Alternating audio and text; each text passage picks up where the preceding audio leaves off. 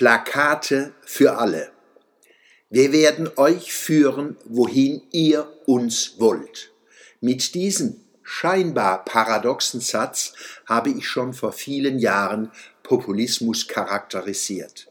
Diktaturen brauchen neben Geheimdiensten und Gewalt auch populistische Elemente, mit denen sich Herrschende und Beherrschte aneinander berauschen. Unser Flüchtlingshelfer am Bosporus macht das beispielhaft vor und treibt damit noch Innenpolitik in Deutschland. Der Satz mit uns Kommerciomare ist leider allzu wahr. Aber auch demokratische Systeme sind nicht frei von populistischen Beziehungen. Populismus beschreibt die Kumpanei zwischen Regierenden und Regierten, Medienmachern und Mediennutzern, Wählern und gewählt werden Wollenden. Meist ist schwer zu klären, wer Treiber und Getriebene, wer die Angstmacher und wer die Angsthaber sind. Populismus pulst von oben nach unten und umgekehrt. Oft sind die scheinbar Mächtigen nur Scheinriesen, wie in Michael Endes Kinderbuch Jim Knopf und Lukas der Lokomotivführer. Ihre Ratlosigkeit und ihre Angst sind nicht geringer als die der Menschen da draußen. Ihre Medienmacht reicht aber aus, die eigene Panik anderen als Stigma auf die Stirn zu projizieren. Untersuchungen zeigen, ein Wahlplakat am Straßenrand wird vom vorbeieilenden Autofahrer circa zwei Sekunden lang wahrgenommen.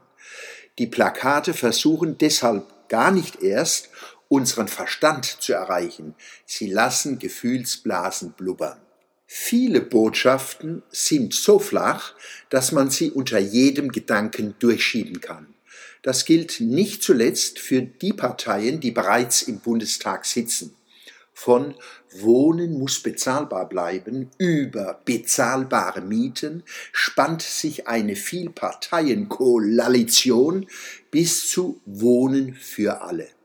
Gerechtigkeit, Bildung für alle, gerechte Renten, guter Lohn für gute Arbeit, Kinder vor Armut schützen sind weitere Forderungen. Wer wollte ihnen je widersprechen? Prinzip allen wohl und niemand weh. Schlagwort Recycling. Soweit, so populistisch. Wollen wir hoffen, dass Autofahrer beim zweisekundigen Betrachten der Plakate nicht vom Sekundenschlaf übermannt werden.